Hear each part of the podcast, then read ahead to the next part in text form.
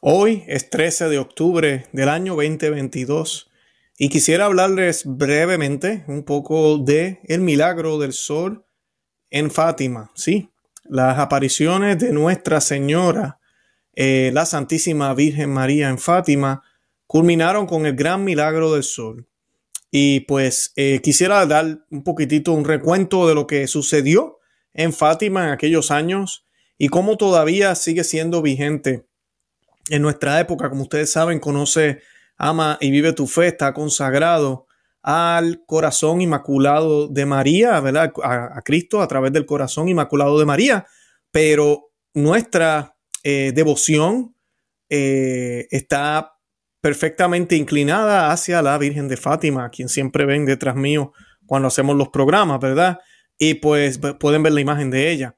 Y pues las apariciones de la Santísima Virgen María en Fátima fueron, eh, vamos a decir, eh, previstas o preparadas eh, por un ángel que comenzó a aparecerse a los tres primos en el 1916. Esto es un año antes.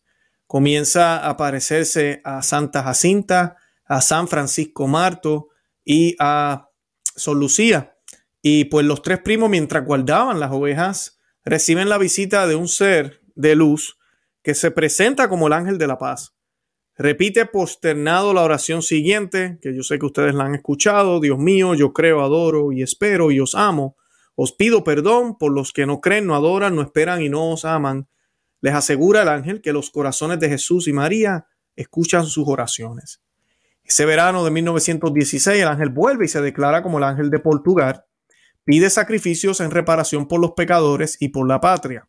En octubre de 1916, o sea, un año antes del milagro del sol, el ángel se posterna ante un cáliz y una hostia que derraman sangre mientras reza la siguiente oración y dice, Santísima Trinidad, Padre, Hijo y Espíritu Santo, os adoro profundamente y os ofrezco el preciosísimo cuerpo, sangre, alma y divinidad de Jesucristo, presente en todos los sagrados de la tierra en reparación por los ultrajes, sacrilegios e indiferencias con el que él mismo es ofendido, y por los méritos infinitos de su sacratísimo corazón y del corazón inmaculado de María, os pido la conversión de los pobres pecadores. El ángel da la comunión a los videntes y se va, recomendándoles reparar las ingratitudes de los hombres. Es una de las cosas que a mí me impacta muchísimo, y como ustedes saben, aquí en Conoce, Ama y Vive tu Fe, estamos luchando por la, por, por la verdadera devoción que debemos tenerle al a la Eucaristía. Eh, honrarlo y adorarlo como Dios mismo, porque eso es lo que es, es Dios. Y que la comunión en la mano se detenga, que todos los abusos que están habiendo durante la Santa Misa se caigan, terminen. Es nuestro, es una de las cosas que estamos batallando y luchando. El 13 de mayo de 1917 fue la primera aparición, ya de Nuestra Señora. Eh, a las 12 del mediodía los videntes se encuentran en cobadería después de dos relámpagos que los asustan los pastorcitos ven a una mujer cercada de luz, de pie sobre un encino. Eh, la visitante los tranquiliza, les dice que viene del cielo y les pide volver todos los meses en el mismo día y misma hora. Pide de nuevo sacrificios por los pecadores y el rezo de rosario para el fin de la guerra, que cabe mencionar en ese momento nos encontrábamos en la Primera Guerra Mundial. El 13 de junio de 1917, los videntes llegan a la cita, como ya les había pedido, acompañado como por unos 60 curiosos, intrigados por su simplicidad y su obstinación en contar la aparición. La dama aparece en la hora exacta, pide que se rece rosario todos los días, o sea que esto no es invento de Luis Román, y declara, Dios quiere establecer en el mundo la devoción a mi corazón inmaculado. A quien la abrace le prometo la salvación y serán queridas de Dios estas almas, como flores puestas por mí para adornar su trono. Los espectadores, no los videntes, los que estaban con los videntes, vieron una ligera nube alejarse cuando se fue la señora. Eh, importante cabe recalcar y rescatar que ella dice que, que ella les promete a quienes eh, sigan la devoción al Inmaculado Corazón la salvación. Esto no es cualquier cosa. Y no sé ustedes, pero todo lo que me ofrezcan que me ayude a salvarme, yo lo voy a, voy a utilizar. 13 de julio de 1917, esta vez una muchedumbre de, entre 5 mil y 6 mil personas están presentes para asistir a la aparición. Nuestra Señora pide de nuevo rezar el rosario para obtener el fin de la guerra, para convencer a los incrédulos, anuncia un milagro para el mes de octubre.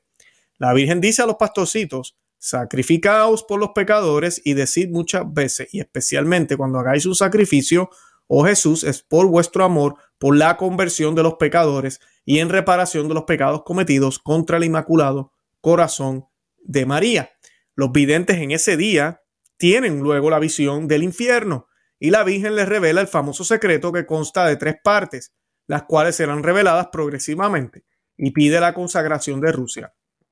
Pide rezar esta oración después de cada misterio. Oh Jesús mío, perdona nuestros pecados, librarnos del fuego del infierno, llevar al cielo todas las almas, especialmente a las más necesitadas de vuestra misericordia.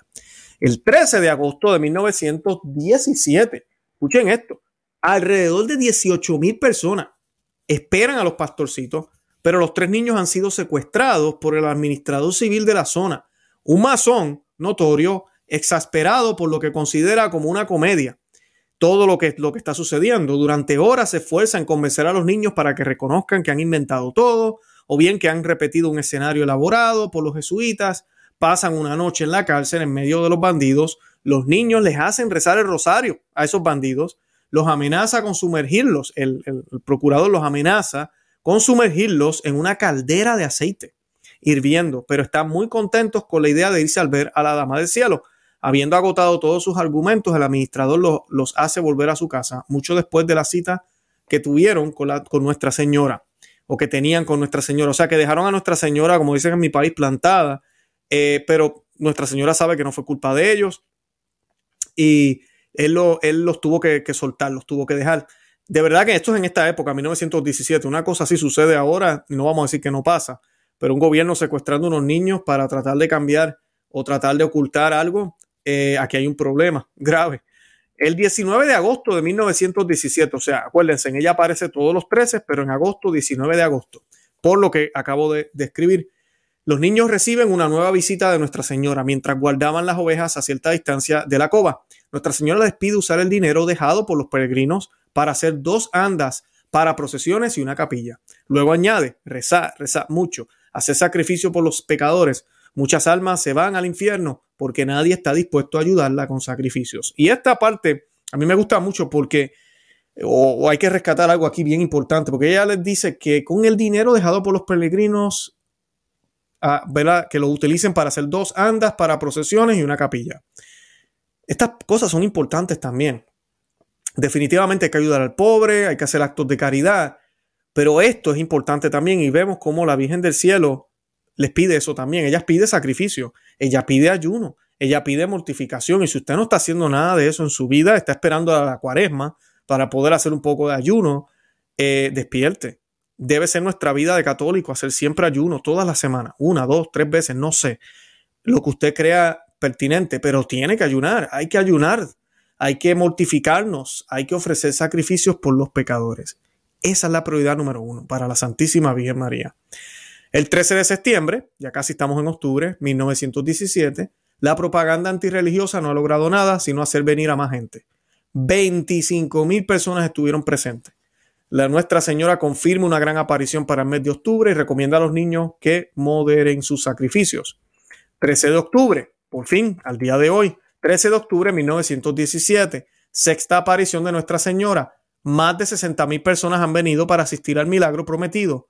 Hay muchísima lluvia que empapa el suelo y ha empapado a los miles y miles de peregrinos. Se detiene justo antes de las 12, deja de llover justo antes de las 12 del mediodía en la hora fijada aparece la Nuestra Señora. ¿Qué queréis de mí? dijo Lucía a la Virgen. Y ella le contestó, quiero que se construya una capilla aquí en mi honor. Quiero que continuéis rezando el rosario todos los días. Todos los días tenemos esa obligación. Ahí está la Virgen repitiéndolo de nuevo. La guerra pronto terminará y los soldados regresarán a sus hogares. Después de algunas palabras, la Virgen se aleja pero reaparece en el cielo. Escuchen bien, rodeada del niño Jesús y de San José, que, que parece bendecir al mundo y una vez más, bajo una forma que parece que, que, parece a Lucía, la, la, de Nuestra Señora de los Dolores. Es cuando sucede el milagro tan esperado. La danza del sol, son unas 10 personas de una muchedumbre inmensa dirán no haber visto nada. Es la última aparición en público. Y el milagro, hay muchísimas fotos en, en la internet, fue reportado por los periódicos incluso seculares de aquella época. No hay duda de que sucedió algo ante más de 60 mil personas. Lo vieron todos. Eh, más adelante, el 3 de abril de 1919, Francisco muere, enfermo de gripe, hace su primera comunión y muere al día siguiente. Y el 20 de febrero, Jacinta muere, 20 de febrero de 1920. En el 25, 1925, Lucía entra en la casa de los Doroteas de Pontevedra, en España. Y el 10 de diciembre, en 1925, hay otra aparición muy importante de la Santísima Virgen María que dio al mundo por intermedio de, de Lucía la famosa llamada devoción de los cinco primeros sábados del mes, la cual hemos discutido muchísimo en nuestro programa y que hay que hacerla porque esto es petición de ella. Se nos hablaba mucho de la consagración, pero la gente se olvida de esta parte. El 13 de junio de 1929, ella tuvo una gran visión trinitaria en Tui, en la cual Nuestra Señora pidió la consagración de Rusia, como lo había anteriormente anunciado en Fátima. En el 1930, reconocimiento oficial de las apariciones de Fátima como auténticas por el obispo de Leira, en el 39 reconocimiento oficial de las apariciones de Pontevedra como auténtica, o sea que ya Fátima y en Pontevedra, después lo que sucede en 1925, todo esto es aprobado ya por la iglesia. En el 41 Lucía sale de su congregación y entra en el Carmelo de Combria y el 25 de septiembre de 2005 muere. Muere en el Carmelo en el que se quedó a los 66 años.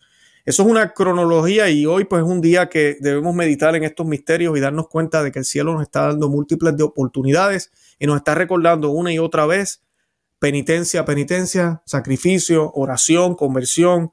Es lo que tenemos que hacer. Sí, sabemos todo lo que está pasando en la iglesia, estamos conscientes, parte de la trampa del demonio y debemos saber qué está sucediendo y debemos conocer nuestra fe y saber lo que es correcto y eh, gritar a cuatro, a todas las voces lo que está mal pero sin olvidar que el norte es Cristo, que el norte es la salvación y que todo lo que hagamos debe ser por la salvación de las almas. Eso es lo más importante. Y nada, con eso yo me despido. Eh, y nada, de verdad que los amo en el amor de Cristo. Y Santa María, ora pro nobis. Que Dios me los bendiga. Bye bye.